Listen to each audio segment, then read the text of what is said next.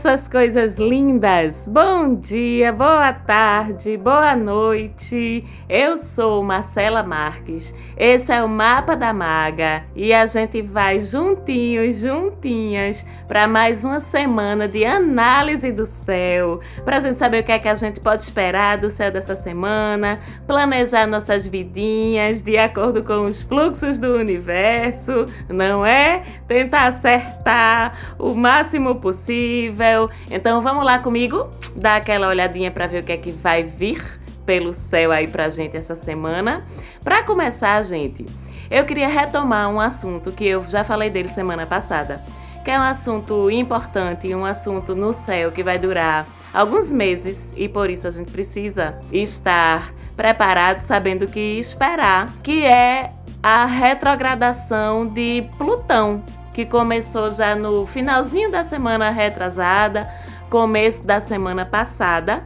Vocês vão lembrar que no programa da semana passada eu falei muito dessa retrogradação de Plutão em nível coletivo, em nível mundial, é, o que é que a gente podia esperar dessa retrogradação em termos de pandemia, já que Plutão é um planeta que fala de assuntos como cura, doença, saúde, crise, regeneração. Falei que quando um planeta, qualquer planeta, aí nesse caso específico a gente está falando de Plutão, quando ele retrograda, significa que os assuntos que ele gerencia vão desacelerar para revisão, Falei de que assuntos são esses, de como eles vão repercutir em nível global. Como eu disse, Plutão gerencia crise, transformações geradas por essas crises. Plutão gerencia doenças e curas físicas, inclusive. Quem não ouviu ou não lembra dessa nossa aulinha sobre a retrogradação de Plutão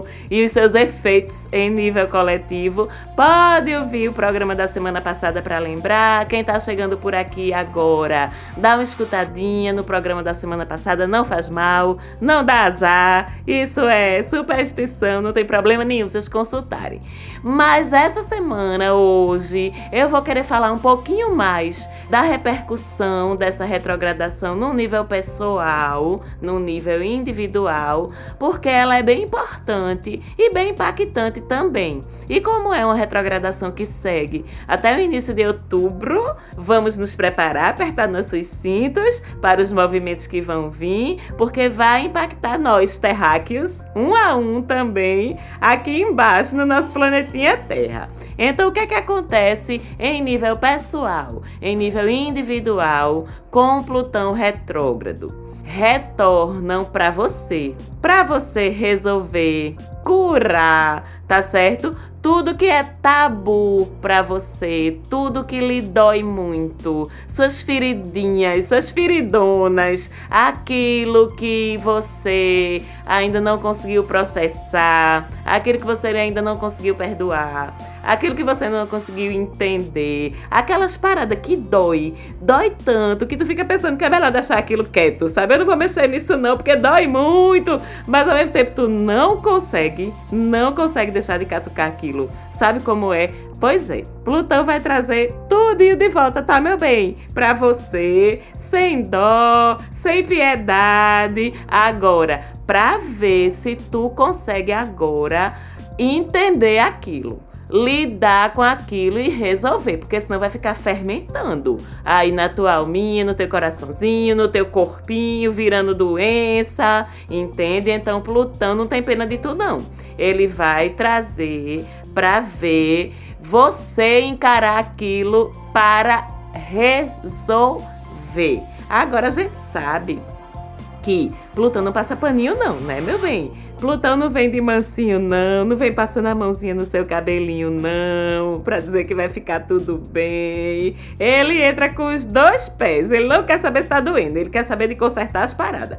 Então, as coisas vêm e vêm de com força mesmo, como a gente diz aqui no nosso país, Recife. E é tudo aquilo que mais dói em tu mesmo, que é assim que Plutão faz, certo? Ele vai desenterrar. Mas conselho, deixe vir, viu? Não resista não, que quando a gente resiste a Plutão é pior. Deixe vir, examine aquilo, aceite a dor, mas faça com assertividade, porque Plutão é assim, ele vai focado. Sabe que vai doer, mas faz aquilo para resolver. Então, o que é que tu tem que entender nessa parada toda? Tu tem que entender que Tu não pode deixar teus pensamentos, nem teus medos, nem tuas dores, nem teus dordóizinhos, nem teus probleminhas te dominarem. Tu é que tem que dominar eles, rapaz. Tu tá entendendo isso? Assume o controle, pô, certo? E repetindo que é até outubro. Então não tem o que fazer, não. Ou você resiste, ou você se fecha, se impede de lidar com aquilo, ou você se entrega pro processo ir mais rápido.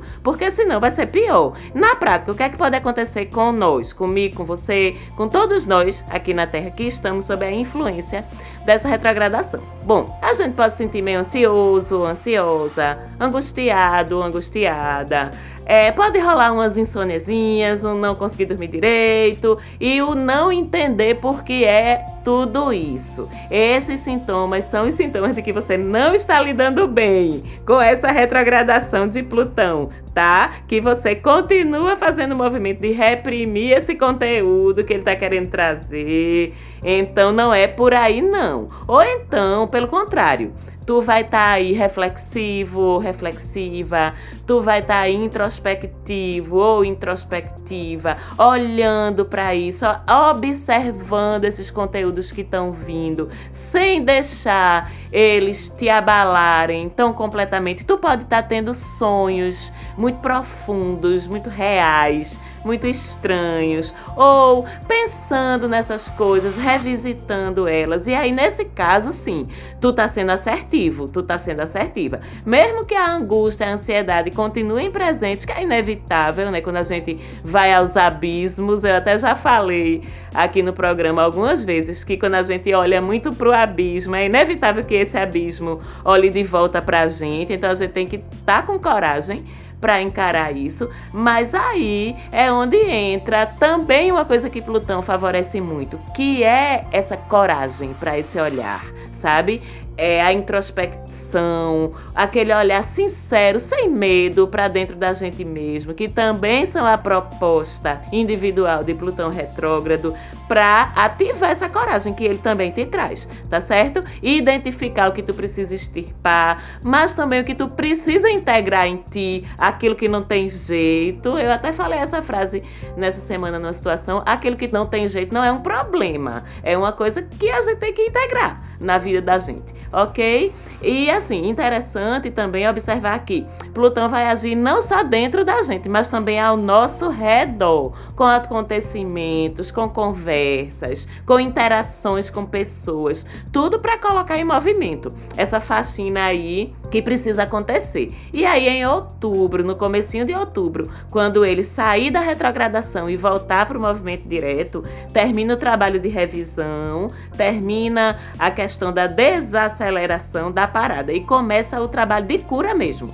E aí, duas coisas. No caso das coisas não terem mais jeito, é extirpar, cortar, exterminar mesmo, deixar aí o que precisa ser renovado. Às vezes é só matando mesmo que vai. Não tem jeito não, mas pode ter certeza de que se a coisa morreu, é porque não tinha mais lugar na tua vida. Então deixa morrer, deixa aí o que tiver que ir. Por outro lado, aquilo que permanece, aquilo que fica, aquilo que mesmo depois desse terremoto todo, continuou na tua vida, continuou perto de tu, era porque ou tinha ou tem salvação, significado, importância na tua vida, na tua consciência, na tua personalidade, nas tuas emoções. Então, a gente vai ter aí até outubro para desenvolver esse olhar e essa sabedoria para ao final do movimento retrógrado, a gente já ter entendido o que é que realmente a gente não quer ou não precisa mais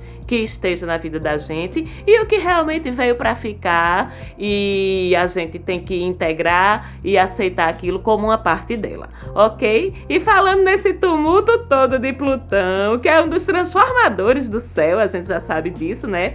Vamos voltar a falar daquela dancinha que já vem rolando há tempo aí entre eles, Júpiter e Saturno, que é o rolê do ano de 2020. Continua dando que render no céu e, consequentemente, aqui na Terra também, né? Júpiter essa semana, conjunto de um lado com Saturno, conjunto do outro lado com Plutão, exagerando o que? Sejam lembrar, ego, disputa de poder, explodindo mesmo as situações para as coisas virem, para a gente ficar sabendo. Então, quando a gente fala de Saturno, em nível coletivo. A gente está sempre falando de ego, de poder na coisa pública, na política. Esses são assuntos de Saturno. Faz semanas que eu venho falando da repercussão desses aspectos aí, desses planetas que jogam num nível mais elevado, né? Júpiter, Saturno, Plutão,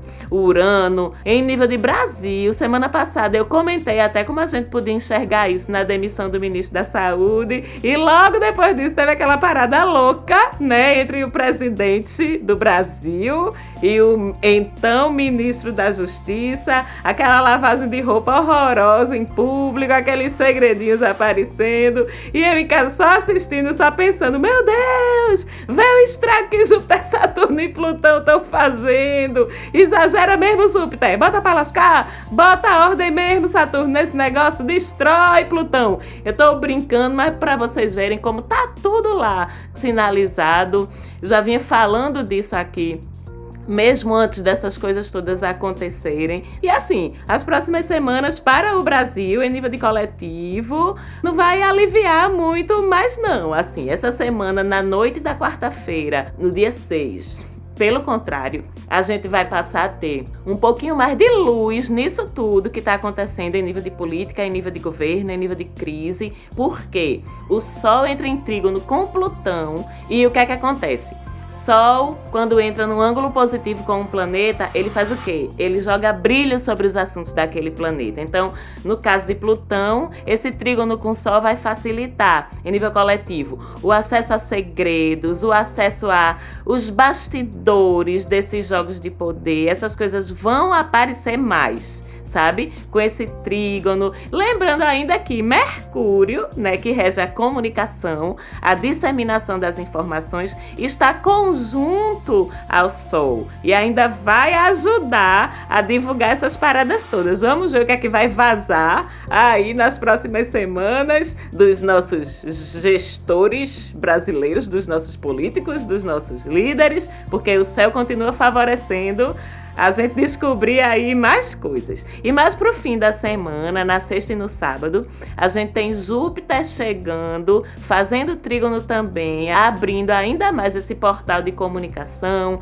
de vazamento de informações, por assim dizer, com Mercúrio também e depois com o Sol. Ou seja, semana toda são ângulos positivos envolvendo Júpiter, Plutão, Mercúrio, Sol, ou seja, escancara tudo, baby. Tudo. Vamos ver o que é que vai sair de informação informação aí, é, que tá lindo de acompanhar, tá uma novela, não tá? Então vai ficar mais emocionante ainda. E no nível pessoal, como é que isso influencia a gente? Vamos ver também.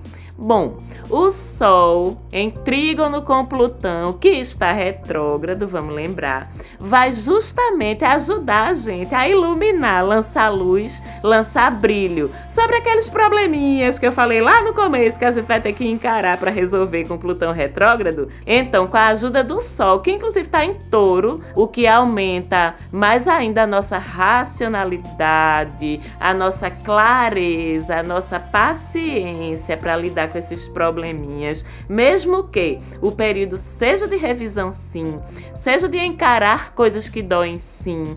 Mesmo assim, quando a gente vê o sol envolvido nesses trígonos, nesses ângulos positivos com todos esses outros planetas, a gente consegue pelo menos deixar para trás aquela exacerbação emocional do começo da retrogradação, porque o Sol intervém nisso tudo de uma maneira muito positiva. E depois, com Júpiter chegando junto do Sol, chegando junto de Mercúrio em trígono também. Trígono vocês lembram, né? Aquele portal interdimensional de facilidade, de fluidez. E vocês já sabem que quando Quando o Júpiter chega assim de boinha, no ângulo positivo, é bênção sempre que ele traz, né? Ô, oh, glória, bem que estamos precisando de bênçãos. Então, a gente consegue encarar essa lama toda de Plutão com mais positividade, com mais otimismo de que a gente vai conseguir resolver, de que vai passar. E como se não bastasse, Mercúrio em trígono e ainda em touro, envolvido com todos esses outros planetas aí, ajuda a gente a ter as conversas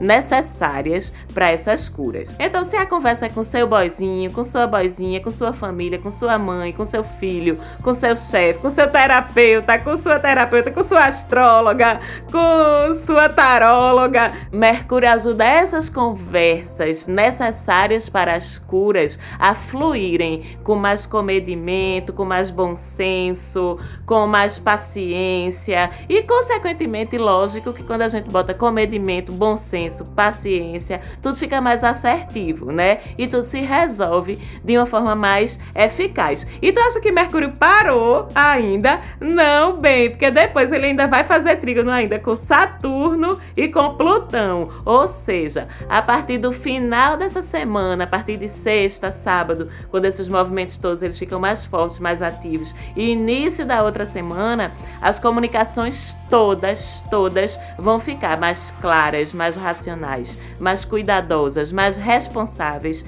e mais curadoras. E aí, semana que vem a gente fala um pouquinho disso de novo, tá certo? Por outro lado, rola aí uma quadraturazinha. Lembram quadratura? Arestas. Não estou me entendendo, não estou entendendo o que é que tá acontecendo dentro de mim. Estou ficando louco, estou ficando louca. São as quadraturas, meu amor, viu? E essa semana a gente tem uma bem chatinha que é Sol e Mercúrio juntos juntos em quadratura com Marte. Ou seja, mesmo com esse fluxo de comunicação ficando mais tranquilo, como eu acabei de falar, ainda corre o risco, viu, de você perder sua paciência, principalmente se você se sentir provocado, se você se sentir ameaçado. E aí o que é que acontece? Marte, que é quem está se estranhando com Sol e Mercúrio, ele é guerreiro. Então o que é que Marte vai fazer? Atuando nessa quadratura, quando você se sentir ameaçada ou ameaçado, ele vai lhe estimular a partir para o ataque como forma de defesa.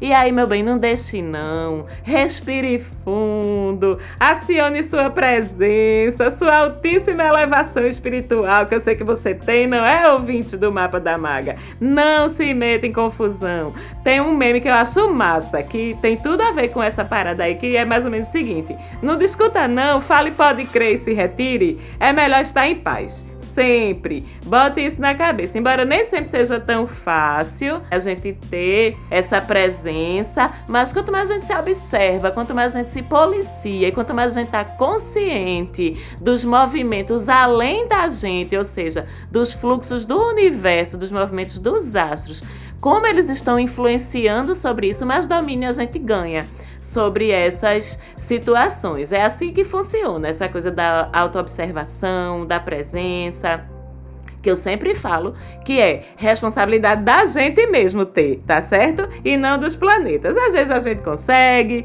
outras não, mas assim, quanto mais a gente pratica, mais vai se tornando um hábito e, consequentemente, mais vai ficando fácil. Quando não conseguir também, gente, paciência, né? Não fique se culpando, não. Se analise, se perdoe, se comprometa consigo mesma, consigo mesma, que da próxima vez vai tentar um pouquinho melhor e pronto. Não crie karma para você, não segue em frente. Esteja consciente apenas para evitar cair aí nessas armadilhas, dessas quadraturas. Mas, minha gente, tem outro babado essa semana, importantíssimo no céu. Já na madrugada da segunda-feira para terça que é que o eixo no do norte e no do sul, depois de uma eternidade morando ali em Câncer e Capricórnio, finalmente se mexeu passou para o eixo Gêmeo e Sagitário. As coisas para os lados dos capricornianos, das capricornianas, vão ficando um pouquinho mais leves, né? Algumas vezes eu já falei de Nodo Norte aqui. O Nodo Norte é um ponto geométrico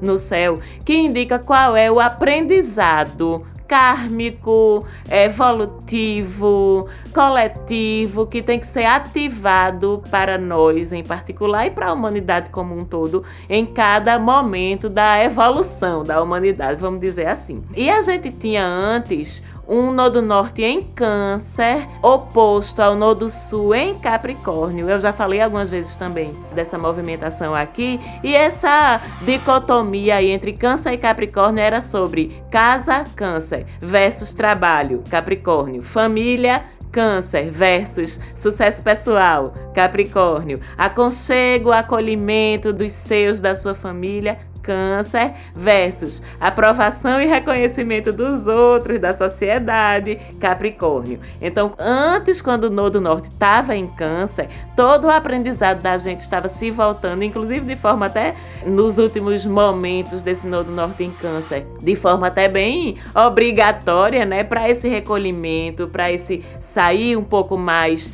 desse mundo da luta profissional, da conquista dessa realização e tal, e se voltar mais para o seio da família, para estar perto dos seus, cuidando dos seus. Essa parada toda da pandemia, eu até já falei disso, começou como um ultimato mesmo, né, para a gente respeitar esse ensinamento do Nodo Norte em Câncer, deixar para trás tudo aquilo de negativo no nosso desenvolvimento, na nossa evolução que Capricórnio estava representando. E agora parece que a gente já entendeu, né? Parece que estamos começando a entender isso um pouquinho melhor. Então o universo passa para outro assunto. Ei, Nodo Norte sai de Câncer e entra em Gêmeos. E o Nodo Norte em Gêmeos que vem para sugerir que a gente aprenda sobre os assuntos de gêmeos, relacionamentos fraternos, ficar mais perto de casa, ficar mais pelas vizinhanças. Esse nodo norte em gêmeos vai fazer a gente encarar também as coisas com mais flexibilidade, ou vai estimular a gente a encarar as coisas com mais flexibilidade, vai ensinar a gente sobre adaptabilidade, sobre a importância de a gente alternar momentos de interação social, de rolê, com momentos também de introspecção e solidão. Vocês estão vendo como o ensinamento dessa pandemia vem vindo para a gente em etapas e como isso é tão sábio. Então vamos seguir nesse aprendizado desse Nodo Norte em Gêmeos agora, deixar para trás as coisas, entre aspas, negativas representadas pelo Nodo Sul em Sagitário. O Nodo Sul é o que fica para trás, que são os excessos de todos os tipos, assumir riscos desnecessários. Isso é o que a gente tá deixando para trás, tá? Vê como tem tudo a ver com esse momento que a gente tá vivendo agora. Aquela ansiedade de estar tá sempre atrás de mais, mais, mais, mais, mais, mais, mais, mais diversão, mais dinheiro, mais experiência, mais trabalho, mais nanana, fica tudo para trás. Fica para trás radicalismo, fica para trás teimosia nas convivências, nas conversas. E engraçado assim, que Sagitário Fala de viagens internacionais, viu? Então, com o Nodo Sul em Sagitário, isso por enquanto fica para trás também. E com o Nodo Norte em Gêmeos, é uma ótima oportunidade da gente valorizar o nosso país, o nosso estado, viajar na tua região, no teu estado. Isso, lógico, depois que o isolamento começar a acabar. É muito gêmeos essa coisa de ficar perambulando, mas ali pela zona de conforto dele mesmo, sabe? Sem arriscar muito. Vamos aproveitar também para fazer girar a economia do nosso país, em vez de estar tá correndo para a Europa e para os Estados Unidos quando a pandemia for controlada. Vamos valorizar o nosso próprio turismo, deixar o dinheiro aqui dentro. E assim, falando em gastos, como eu já disse, Nodo Norte em Gêmeos fala de vizinhança, de convivência no raio social mais próximo. Então vamos aproveitar e comprar no comércio local, do seu mercadinho da esquina, do seu amigo ou amiga amiga que presta um serviço que você precisa. Isso é muito Urano em touro, que eu já falei várias vezes também. E para finalizar, a movimentação da mãezinha Lua, né, essa semana que já está crescente, aquela fase de trabalhar, colocar energia nas coisas, e segue crescente até o dia 7 de maio, quinta-feira. Na manhã da quinta-feira, ela já fica cheia. E sabe onde ela vai ficar cheia, meu amor? E escorpião de novo, mas calma, que não vai ser feita aquela passada, não. Essa vai ser mais calma, porque a passada foi uma super lua. Então, realmente foi uma lua cheia em escorpião bem intensa mas essa vai ser mais tranquila. Na sexta-feira mesmo, ela já vai estar em Sagitário. A gente já aprendeu a amar a lua cheia em Sagitário como a lua do rolê, mas não tem rolê dessa vez. Então vamos aproveitar a lua cheia para a gente dedicar essa energia aos outros assuntos de Sagitário, estudos, estudos sobre filosofia, espiritualidade, crenças, fé, estudos de idiomas, é uma coisa que essa lua cheia em Sagitário também favorece muito. E já no domingo de manhã, nossa mãezinha entra cheia, ainda em Capricórnio, aquela lua clássica dos fechamentos das contas, da calculadora na mão para ver os boletos, balanço da economia na sua casa. Inclusive, mês passado, nessa lua, eu propus que você analisasse suas despesas domésticas para ver onde você pode cortar, como você pode economizar. Então, se mês passado você não fez isso, olha aí o universo te dando outra chance de tu fazer agora. Aproveita, besta! E semana que vem tem mais novidade no céu. O Mapa da Maga fica por aqui hoje, falando em áudio. Grata pela produção do programa, grata a vocês pelo carinho, pela interação. Segue a gente lá no Instagram, arroba Mapa da Maga. Um beijo e boa semana!